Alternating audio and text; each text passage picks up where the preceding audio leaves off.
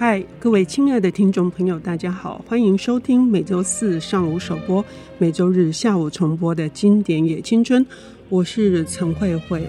呃，在遥远的国度，我们对中东是非常的陌生的。从报纸上、新闻上的各种传播媒体，我们听到了非常多的是他们的战争的问题。呃，这里面牵扯非常多的复杂的利害纠葛，包括宗教的、经济的。可是对台湾人来说，好像我们并不理解那里真正发生的关于人的故事。而在二零一三年，有一家出版社木马文化，它引进了一系列诞生在阿富汗这个国度的。医生作家叫做胡赛尼，因为有一位台湾很重要的译者，他的文笔使得我们掉进了那个令你觉得又美丽又哀伤的呃一个世界里。他是李静怡，他同时也是东美文化的发行人、总编辑、社长。静怡你好，慧慧姐好，各位听众朋友大家好。今天呃。我真的很感动哈，因为我每次看你的译的书，然后呃，你做的书都讲究了一种一种美，然后这种美又不是表面的，是很内在的，有光辉的，然后也在你译的这本我们今天要谈的。追风筝的孩子里面，再度深刻的感受到了。谢谢你来，呃，谢谢慧慧姐给我这个机会。哪里？我一直很想跟你谈这本书啊。对啊，其实这本书，嗯，我觉得在很多意义上来讲，嗯、它都是呃在台湾翻译文学上一本很重要的书。嗯嗯嗯嗯，那是二零一三年出版的，那时候你在总统府工作。嗯、对对，我那时候还在还在公职。对，是嗯呃，那你当时一接到这本书的时候，你曾经想象过后来、嗯？阿富汗这个国家又历经了多少的这个磨难嘛？对，其实那时候很难想象，嗯、因为即便我自己主业是国际关系，嗯，可是对于阿富汗这个国家，呃，一直感觉上它就是一个很遥远的，就是存在于历史课本里面。嗯，那大家都知道它是一个帝国的坟场，就是有史以来任何的大帝国都想要征服阿富汗，但是最后。都是在阿富汗功败垂成，嗯，那就包括现在的美国，也就步入这样子的后尘。嗯，那就是在看到这本书的时候，其实我觉得非常的诧异，就是呃，木马竟然这么有勇气要引进一个呃大家觉得这么陌生的地方，而且他是一个全新的作者，他出的第一本书，嗯，然后写的是一个对于我们来说这么遥远国度的一个国家的故事，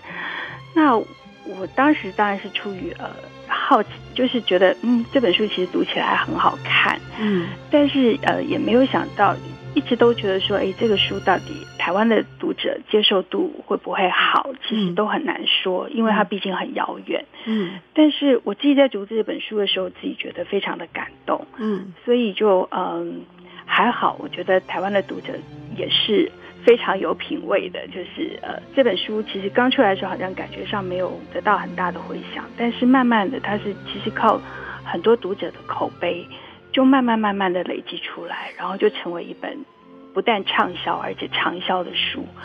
那我就觉得，呃，对于爱书的人来讲，不管是我是一个译者，或者是我看着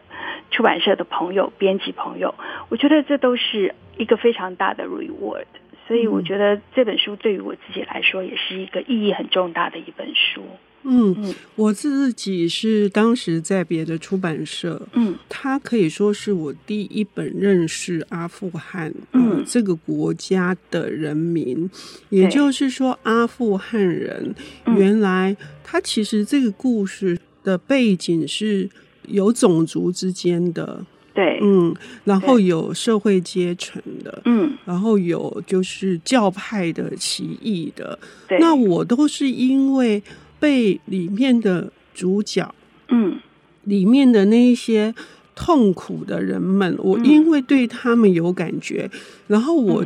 去理解的说，哦，阿富汗它是一个怎么多灾多难的一个国家？嗯。嗯，对，因为我们其实呃。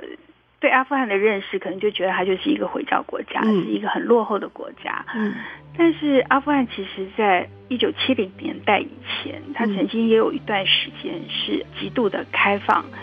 西化的一个社会。嗯，所以呃，它曾经经历过一段时间是呃经济发展形势还不错，然后社会的。自由度也很高，所以有很多的女性可以上学。嗯、那一般的上流阶层的这个很多的呃人都是在西方受教育回来。嗯，所以他这个小说一开始其实他讲的那个故事，嗯，讲到这个呃里面这个主角啊，那他这个。呃，生活的这样子的一个环境哈，他其实就是因为他自己的家庭环境非常的好，嗯，那呃，爸爸是一个成功的商人，然后自己家里面呃就是住的非常好的这个房子，自己也受很好的教育，妈妈还是是一个老师，那用这样子的故事开始，就是慢慢的去陈述阿富汗从一九七零年代之后。开始因为呃很多内乱的问题，然后外患的问题，然后乃至于到后来塔利班执政之后，对于整个社会造成的一些冲击。那他在这个故事的整个脉络里面，其实就把阿富汗人民从相对开放的社会，慢慢的走到一个更悲惨的一个命运。他整一个的描述的过程，就让我们可以去更理解阿富汗的社会到底究竟是一个什么样子。嗯嗯。呃，我记得在远山的回音，静怡在译后记里面，静怡先译了追风筝的孩子、灿烂千阳，然后最后一部是远山的回音。胡赛尼说这是他的自我追寻三部 曲啊。对，静怡的译后记里面也令我非常感动，因为你把你自己所经历的，你曾经也受过的，呃，可能很震惊的伤害。呃，因为胡赛尼的文笔，嗯。嗯，你得到了一个，应该是说洗涤的一个这样子洗礼的一个过程哈，嗯。呃，你反复的强调胡赛尼的这个他的文笔是有魔力的，嗯，我很想听听，呃，这个魔力来自于哪里？对，因为呃，追风筝的孩子。其实我在翻这个呃，我其实，在其他地方也提过。我开始翻《追风筝的孩子》之前，其实我呃，先是帮木马翻了勒卡雷。嗯，那慧慧姐知道勒卡雷的文字非常的难以，然后 对，就每次掉到那里面去，就好像出不来。嗯，然后所以那个时候接到《追风筝的孩子》这本书的时候，我第一个感觉是觉得啊，这书太简单了，因为它的文字都非常的呃容易啊，就是很简单的句子。但是呃，我后来才发现说，其实简单的句子其实是更难。嗯，就是他用一个很简单的文字，然后很简单的文句，但是他要把他很澎湃的感情埋藏在这些简单的文字背后。其实他呃需要的可能不只是这些表面上的文字功力啦，嗯，很可能是他自己本身的极度情感的投射。嗯，所以呃，胡赛尼很。经常被问到，就是讲说这追风筝的孩子究竟是不是他自己亲身的故事？嗯，因为他写的太真实了，嗯，就是不是那个场景的真实，而是他里面的很多的感情，放进去是非常非常真实的。嗯，就例如这个男主角对于他自己曾经犯过的一些错误，他的省思，然后他跟父亲之间，他原来是怎么恨他爸爸。他其实希望争取爸爸的爱，可是又恨爸爸。这中间有很多很多的这种很细腻的这种情感的表述，他都写得非常非常的深刻。嗯，所以尽管他的文字非常的简单，但是你很容易从他的文字里面去召唤出你自己内心的一些感触。嗯，那每一个人的感动点其实不见得都一样。但是他文字的确就有那种去召唤出来你内心某一种啊深刻回忆或者是深刻的伤痛的那种那种力量。啊，我觉得这是非常厉害的一点。我也是，其实他是用一个追溯哈回忆，然后他人已经在美国流亡了哈，等于是移民，但是事实上是流亡，他已经没有根了，他是一个异乡人了。对，但是他并不想要回到克布尔，可是他不得不回到克布尔。他从一九七五年开始呃谈起，他是发生了一个什么样的事情，然后呃这种笔法哈。我也是没有办法停下来，就是说追风筝的孩子，可是我是追着这些他们里面的人物哈，还有故事情节，他们的这些跌宕起伏的这种情绪，我是追着跑的，我没有办法放下来。嗯，可是究竟是发生了什么事？这是一桩什么样的悲剧？不是只有。个人的悲剧，还有时代的悲剧，哈、嗯，我们要休息一下，等一下回来。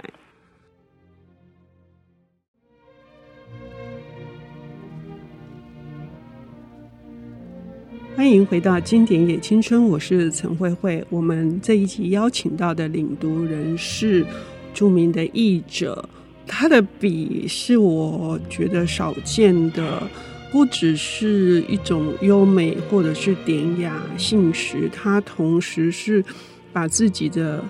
身心灵全部投射进去的这样子的文本里头。所有他的作品都是这样的。那他同时也是东美文化的发行人、总编辑李静怡小姐。静怡，今天我们带来的这个胡赛尼的自我追寻的三部曲的第一部曲，也就是他全球的畅销书《追风筝的孩子》。我们说过，男主角是一个家世背景很好的人。对。可是即使如此。他还是有他自己生命里面的一些课题，嗯、然后因为战乱，所以塔利班来了，嗯、然后他跟着他的爸爸移民到了美国。嗯，他完全不想要往回头去看，倒不是是那里，呃，是有多么的，所有的这些人是呃受尽了多少的这个磨难哈，但是他不想回去，是有。更大的一个秘密的，我们今天不需要铺露秘密哈，他不能，他不想回到克布尔。那静怡谈到的这个爱与宽恕，我们可不可以再深入的聊一下，他遇到了什么样子的难题？对，哦，我觉得那个胡赛尼他在《追风筝的孩子》里面曾经讲过。这个主角叫阿米尔嘛，嗯，那阿米尔不愿意回喀布尔，他觉得他在美国，嗯、他就说对他来讲，美国是他埋葬他记忆的地方，嗯，但是对他爸爸来说却是哀悼他记忆的地方，嗯、所以他就说对他来说，科布尔就是已经是一个鬼城，嗯，那美国不一样，他在美国他可以就像一条河，嗯，狂笑奔腾，不在乎过往，我可以涉水入河，让我的罪孽沉入河里。任何水带我到遥远的地方，某一个没有鬼魂、没有回忆、没有罪孽的地方。所以对于他来说，尽管离开故乡是一件很，当然是就是离开了他原来熟悉的环境，一个富裕的生活，重新开始。但是也就是他可以把他过去曾经在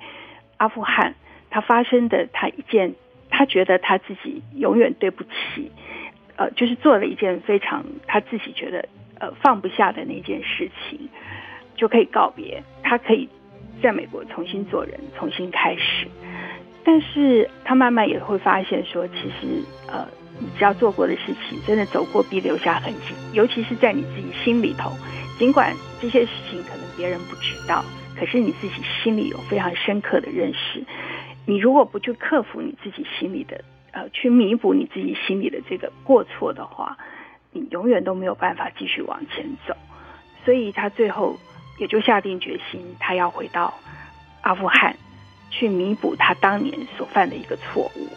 然后才可以继续的去展开他的人生。嗯，所以这段我觉得他这个书最好看的部分，其实是从这里开始。啊嗯嗯，对，嗯，这实在不是一件呃。呃，容易的事哈，对，就是这不容易，不是在说你要去面对一个毫不讲道理的一个政权，然后他们是不把人当人的。书里面讲，嗯、就阿富汗在塔利班神学士他们的这些，即使是非常年轻，的人，可能只有十八岁，可是会对着可能因为听不见，然后如果呃他有人大声问他的话，女人是不能在公共场合大声说话，所以痛打这些妇女的。他他不是只是要去面对那种呃枪林弹雨，他要面对的是屈辱，然后他要面对的最后还是九死一生呢。可是他非得他非得要经过这一招不可。呃，那已经不是阿富汗的故事，是其实是我们每个人在面对我们心里面的一种。我们如果认为我们曾经有一些愧疚，我们有一些遗憾，我们也是要去面对它的。对。所以我觉得这个故事之所以在后来可以在全球畅销，感动全球的这种读者，我觉得不是因为它是一个发生在阿富汗的故事，因为它有一个异国的背景吸引你，绝对不是因为这样子，而是他在书里面所描述的这些事情，其实是跨种族、跨文化，只要你是一个人，你都可能会碰到的事情。就是我们在人生的过程里面，一定都做过一些我们后悔的事情。我们懊悔的事情，那有一些事情是我们还来得及弥补，有些事情可能就是你已经没有办法去弥补。那你要如何的去克服你自己内心的这些愧疚？那我觉得他就把这个课题抛出来，那他借着这个阿米尔去赎罪的这个过程，其实也就让我们去看到我们如何去面对我们自己生命里面的某一些的缺憾。嗯嗯，呃，我也对其中的两位，就是说，阿米尔之所以后来有勇气，嗯、他一直是在他父亲的心目中就是一个怯懦的，然后永远没有办法为自己挺身而出的。他是一个，其实他父亲对他是失望的，对，觉得他过于软弱。对，那但是我觉得胡赛尼在处理这两个长者，一个是他父亲，还有一个就是。他的呃，这个叔叔叔哈，不是亲生叔叔，嗯、父亲的好朋友，嗯，拉辛，对拉辛，哎、我觉得就他们因为有这两个这么好的长辈，呃，他们的那个身影，他们做的事情，他们说出来话，嗯，我都觉得异常的温暖。我好像我自己在读的时候，我都会想说啊，我们也要做这样的大人才可以。对啊，嗯、就是在这里面的阿米尔，特别是那个拉辛汉，嗯嗯、就是他一直在从旁在观察，当然就是用一个旁观者的身份啊，嗯、就是说不像爸爸对于儿子，可能他因为有很多的期待，嗯、那尽管爱，可是他就觉得一定要怎么样子去磨练他，可以让他成长，嗯、所以也许对于孩子来说，也许是某一种的伤害，也不一定。可是这个拉辛汉一直站在旁观者的角色。一直给这个孩子很多温暖的鼓励，嗯，甚至于一直到最后，也是他鼓励这个阿米尔，你要回去去弥补你自己做过的一些过错。那我觉得这个其实就是真的，也就是像慧慧姐讲的，就带给我们很多的启发。我也是一直一直希望说，我们活到了一定的年龄，再回过头看这些孩子的时候，你怎么样可以给孩子一些温暖的支持？嗯嗯，尤其是他说了一句话，非常的安慰哈，就是他跟阿米尔说：“你之所以会痛苦，是因为你是善良的人，嗯，你就是因为你心心念念的这一件事情，所以你要如何去呃消除这些痛苦，降低这些痛苦，嗯，那只有善行才能够去。”抵消，或者是呃，可能呃，去抹除这些罪行呢？对，我我觉得任何人不知道，我不晓得。我觉得读者在看到这里的时候，嗯，应该是对，我觉得是他那个角色胡赛尼的角色，应该是会对，不只是对这个这个故事，也对，嗯，其实阿富汗发生的每一英里都有几百个。悲剧的这嗯的这一件事情，应该有更深的这个同理吧？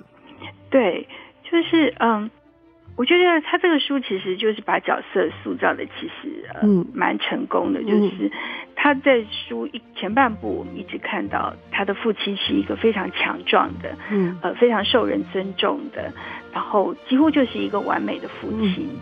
但是在后半段就开始一些秘密开始揭露出来的时候，我们就会发现说，其实只要是人，他一定有一些缺点，他绝对不可能是完美的。嗯，就是即便是阿米尔这么完美的父亲，他心里也有一份缺憾存在。嗯，啊，对，所以我就觉得这个其实就是故事给我们，就是你不管你人生里面有过一些什么，那你总是要用良善的心去想办法去弥补它。那尽管很困难，但是你还是得去做。所以我觉得读这本书的时候，就会一直一直，其实会引起很多的怀想啦，就是一直想到自己以前碰过的一些事情，嗯，或者是做过的一些事情啊，那甚至于就是有一些是真的就是有一些遗憾，然后就会引起来。所以我那个时候我记得，呃，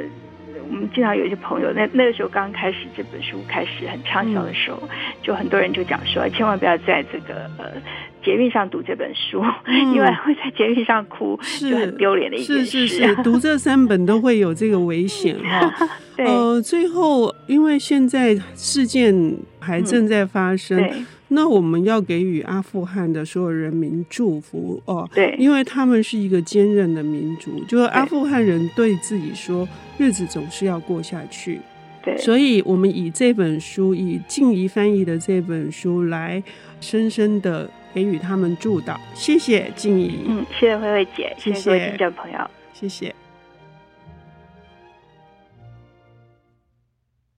本节目由 IC 之音与瑞木读墨电子书联合制播，经典也青春与您分享跨越时空的智慧饗宴。